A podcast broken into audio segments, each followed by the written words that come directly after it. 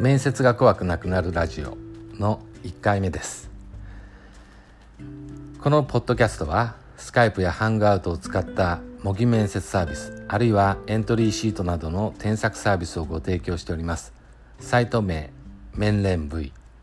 運営会社株式会社ロキワークスが配信しています。担当しますのは面連 V の面接指導担当講師です。弊社のホームページは http https ドットスラッシュスラッシュ LOKIWORKS ドットコム LOKIWORKS は LOKIWORKS です。http https ドットスラッシュスラッシュ LOKIWORKS ドットコムでこれらのサービスのご案内やご利用者のレビューなども掲載しておりますのでぜひご覧ください。では本日のテーマです。面接とは何かを理解して心構えを知ろう、えー、これが本日のテーマです。就活や転職活動や公務員試験などで課される面接試験。進学の際の受験やアルバイト採用での面接経験はあっても正職員雇用での選考は初めてという人は不安でいっぱいかもしれません。また面接に対して苦手意識を持っている人は一定数います。加えて特に苦手なつもりではなかったのに選考不通過を繰り返して自信を喪失している人もいるかもしれません。そこで今回は面接選考に対してどのような向き合い方をすればよいのかのヒントになるようなお話をしようと思います。1何のために面接をするのか。採用試験にあたって面接選考が欠かせないのはなぜでしょうか。実際に会ってみることでその人となりを把握したいと考えるのが普通だと多くの人は答えるでしょう。確かにその通りなのですが相手がどんな人なのかを把握するためになぜ直接会う必要があるのでしょうか。面接選考では面接官から質問がなされ応募者がそれに答えることで進められます。ではその質問への答えが採用側の最大の関心事なのでしょうか。もしそうであるなら質問を書類で提示して回答も書類で提出してもらえば間違いなく簡単に簡単で便宜なはずです。エントリーシートの内容を詳しく指定して面接でするような質問を全て回答させる方法もあり得るでしょう。しかしそのような方法ではなくわざわざ直接対面して口頭でやり取りしているのです。直接会うことの意味の大部分は回答者の様子を直接観察できることにあります。立ち居振る舞いや回答の説明の仕方表情など言葉だけでは判明しないその人の特徴を把握しようとしているわけです。したがって面接選考では回答内容の優劣だけが重要なのではありません。ペーパーテストのように正解をするかどうかが重要なのではありませんしそもそも正解はないとも言えます。就職転職公務員試験等においておいては面接での回答内容だけではなくその回答の仕方を合わせたトータルな印象が先行通過の基準に達しているかどうかが問題なのです。2何を話すか以上にどのように話すのかが重要。直接対面して観察することを目的としている面接の意味からすればどのような回答をするか以上にどのように回答しているのかが大切であることがわかります。話の中身そのものよりも話している際の様子の方が重要だということです。その人の口調表情アイコンタクトもっと言えば体全体から感じられるその人のキャラクターを面接官は見ようとしています。それを通じて組織の戦力足りうる人なのかあるいは組織の仲間として迎え入れてうまくやれる人なのかを見極めようとしているのです。何を話すか以上にどのように話すのかが重要。ということは回答が何でも良いということを意味するわけではありません。回答内容が漠然としていて具体性に乏しければリアリティを感じてもらえませんし入社入庁後も上司が指示しなければ漠然とした報告回答しかしない人かもしれないと思われるでしょう。面接対策マニュアルをコピペしたような回答ばかりしていると中身のない人だと思われるかもしれません。くどくどとまりまとまりのない回答をすれば仕事を効率的に進めることは不可能だと判断される可能性もあります。端的でありながら具体性を持ち伝わりやすい表現で回答することは非常に大切です。ただそのような回答原稿をしっかり作っていったとしても選考の現場での表現が悪印象であれば選考に通過することはできません。優れた回答原稿を作るのも現場でいかに好印象を与える回答の仕方をするかという目的のための作業だと考える必要があります。優れた回答原稿はそれ自体が目的なのではなく現場での振る舞いを支える手段の一つなのだと考えなければなりません。3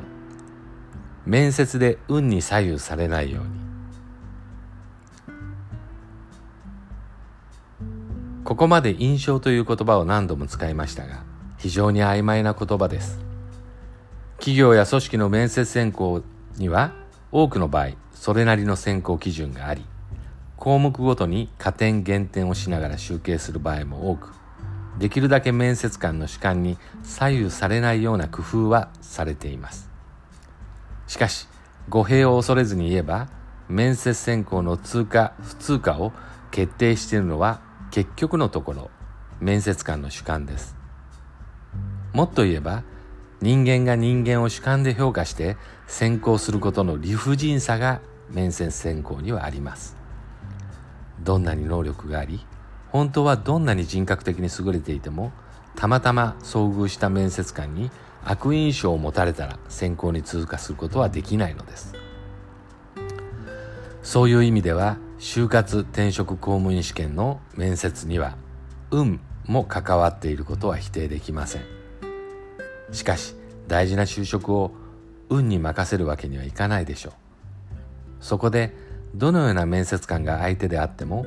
好印象を持たれるように準備するということが大切です。そのためにはどのような表情で回答すべきなのか。ピンチの際にどのように振る舞うべきか。回答をどのように組み立てれば伝わる話し方になるのかなどいくつかの工夫が必要となります。他の記事で解説する予定ですが他の回で解説する予定ですが例えば回答は結論。理由具体例という要素順序で組み立てることが大切です。面接官が回答内容を把握しやすくまた自分にしか話せない内容を伝えて印象づけるという観点でのノウハウです。私は長年面接指導を行ってきましたが常々面接選考の理不尽さを感じています。面接選考は人物評価とも呼ばれるように人を評価しているものと思われがちです。そのため選考不通過は応募者にとっては非常に応えます。しかし本当は運がなかっただけかもしれません。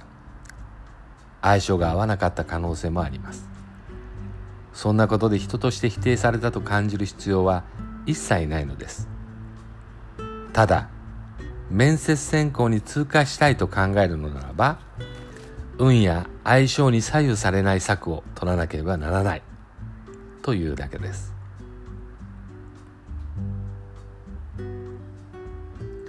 4面接は自己申告によるアピールの場。面接選考は多くの応募者の中から採用すべき人を選び出す場でありいわば他の応募者との競争の場です。何を競い合うのかについては採用する組織によって具体的に異なりますが大まかに共通点をくくれば能力性格熱意の3要素になるでしょう。能力についてはペーパーテストで判断することもできますがペーパーテストでは測れない行動特性などは面接を通じて判断されます。面接の場ではこれらの3要素について質問への回答を通じてそのレベルが判断されます。質問への回答は応募者の自己申告に過ぎないので話を作ることも徹底して演技することも可能です。実際作り話や演技によって内内定を勝ち取る人も皆無ではありません。しかしこれを徹底できる人はかなり特殊でありなおかつ面接官の目がある程度節穴であるという条件も必要です。採用担当者として経験を積んでいる人であれば受験者の嘘や演技の多くは見抜けるものです。もちろん私の経験上見抜けない人も多く見てきましたけれども。自己申告である以上全くの嘘でないとしてもいわば盛ることも可能です。アピールした者勝ちなのであれば盛る方が得だという考え方もあるでしょうが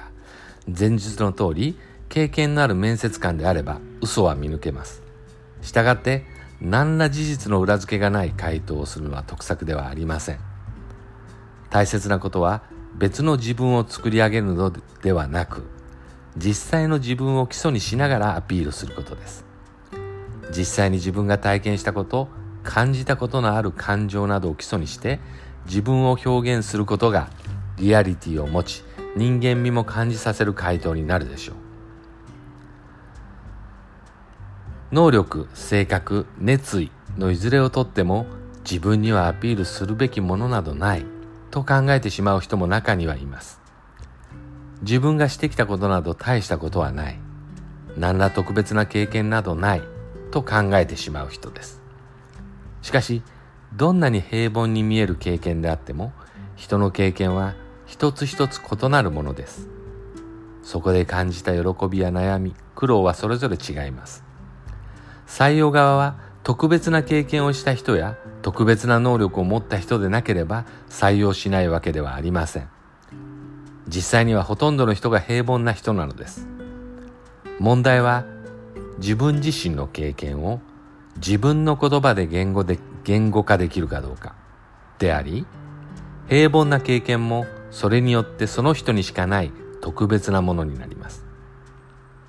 それを自信を持ってアピールすればよいのです。5コンピテンシーを意識してプロセスを重視しよう。人事評価や面接選考の場でコンピテンシーという言葉が使われることがあります。コンピテンシーとは優秀な人材に共通する行動特性とでも言うべきものです。ある課題に直面した際に課題克服のためにどのような行動をとるのかが評価対象になります。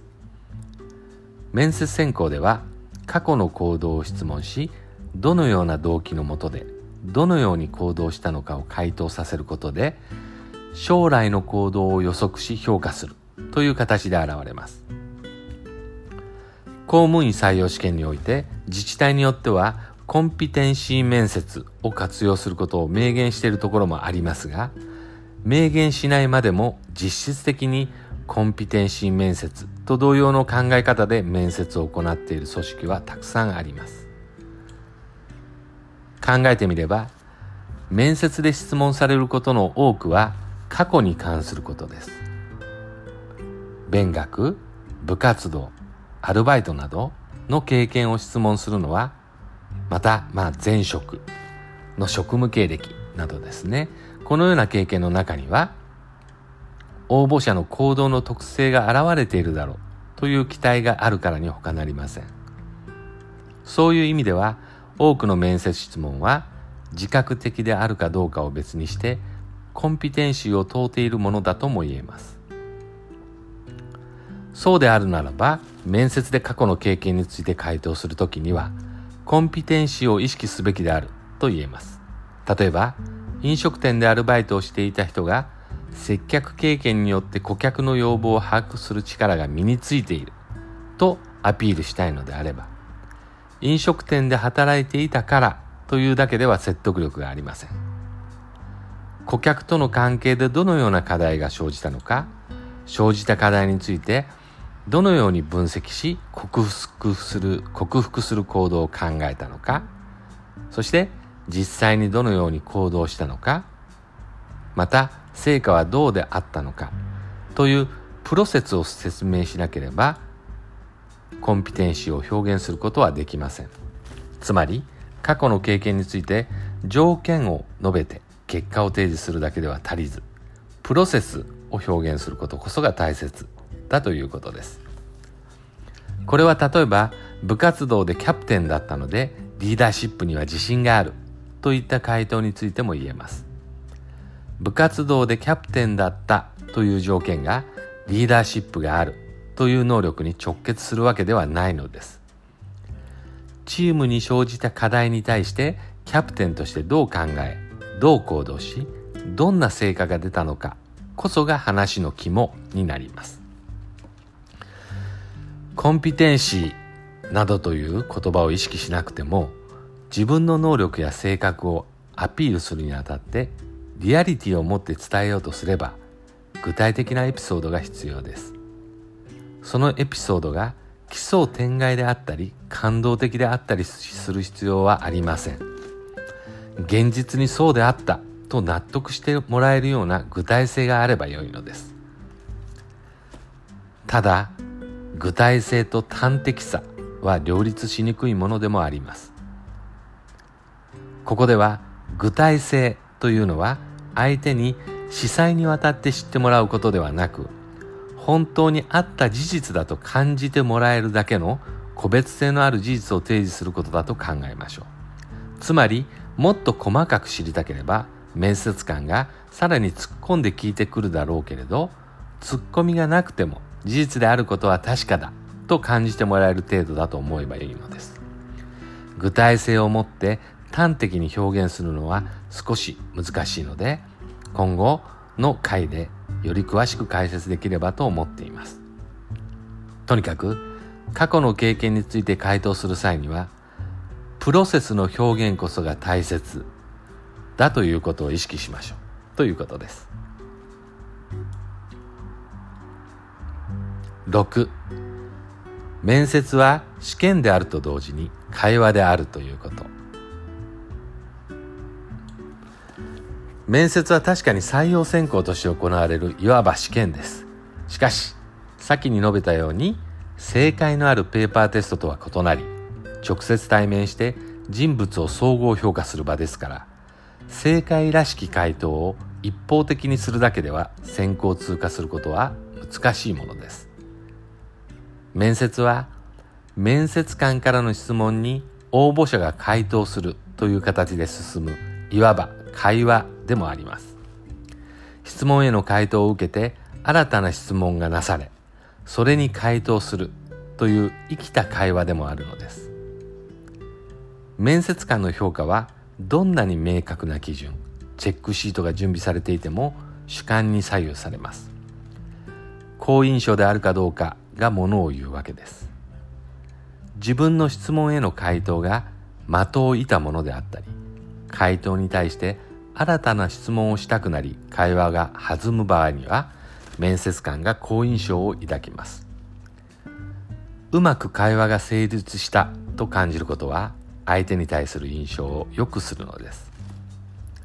したがって面接選考の場では試験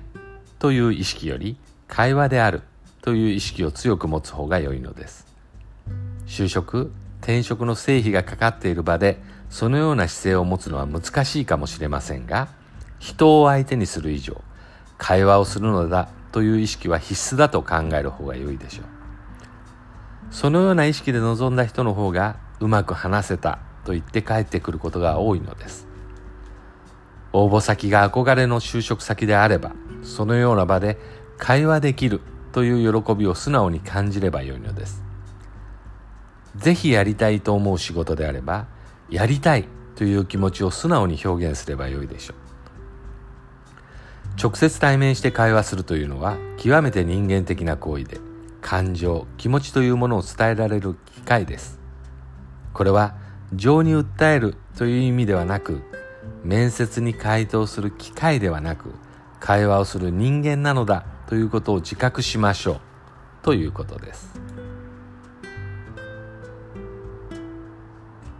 7周到な準備と気持ちの持ち方で乗り切れる。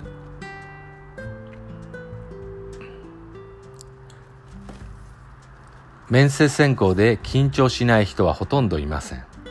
特に人前で話すのが苦手な人緊張しやすい人にとって面接選考は苦しいものに感じられるでしょう。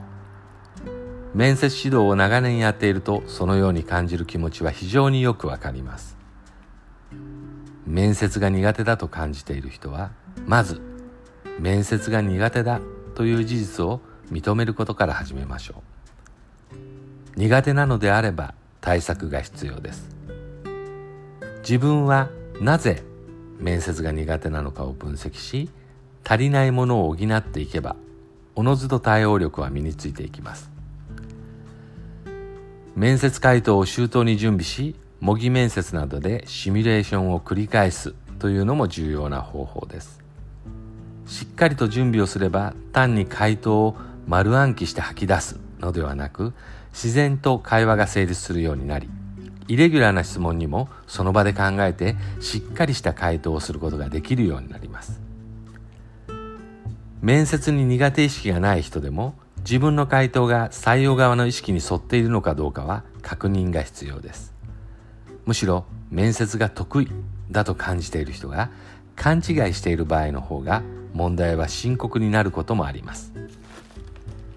独りよがりな回答を一方的にしていることがある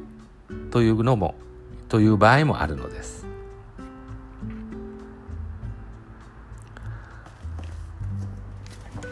今回は、えー、ポッドキャスト配信の第1回目ですからえー、私が面接指導を始めた頃のエピソードを少し紹介させていただいて、えー、締めにさせていただこうと思います。私が面接指導に強い魅力を感じたのは、ある学生さんとの面接練習がきっかけです。この人は、大卒程度の警察官採用試験の一次試験に合格して面接練習に来たのですが、1回目は挨拶以外一言も話せませんでした。ごくごく簡単な質問、例えば長所は何ですか？といった質問でも答えられなかったんです。この人と私は日常的に接触する機会がありましたので、普通に会話をすることはできます。ただこの人は面接練習だと、面接なんだというふうに意識すると全く話せなくなってしまうのです。結局、えー、2回目3回目と約束をして面接練習をしても3回目まで結局一言も発することができませんでした。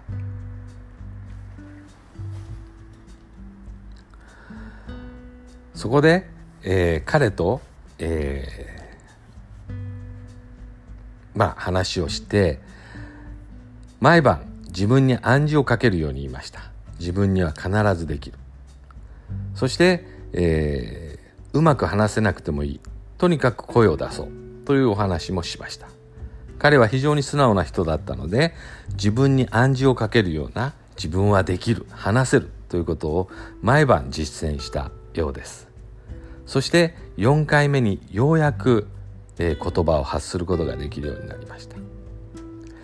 決して十分に回答できたとは言えないレベルなんですが私たち2人は非常に喜び合いました。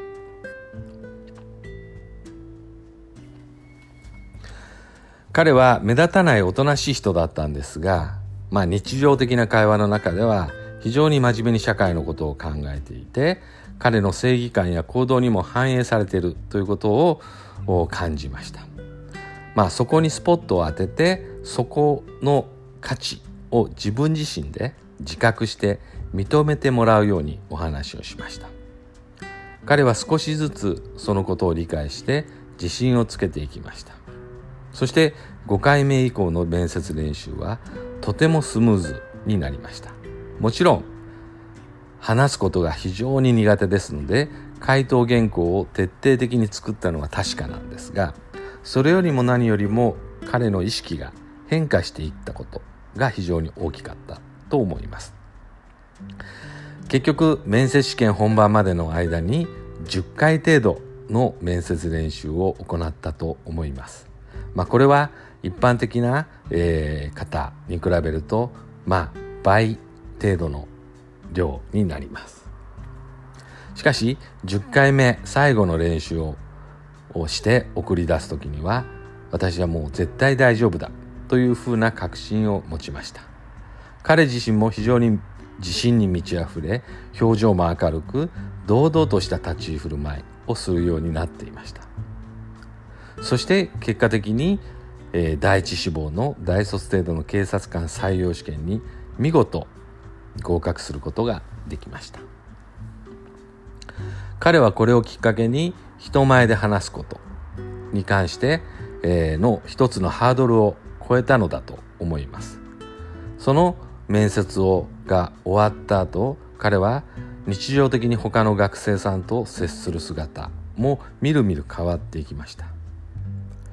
もちろん面接対策は面接選考を通過するためのものですからそれ自体がそれだけが目的なのですがそういった副次的な効果も感じて私は非常にやりがいを感じたというのが私の最初の面接練習の大切な思い出です。今日は一般的あるいは少し抽象的漠然とした面接に対する向かい合い方についてお話をしました。次回以降はもう少し、えー、具体的な話に入っていきたいというふうに思います。長い時間お聞きいただきありがとうございました。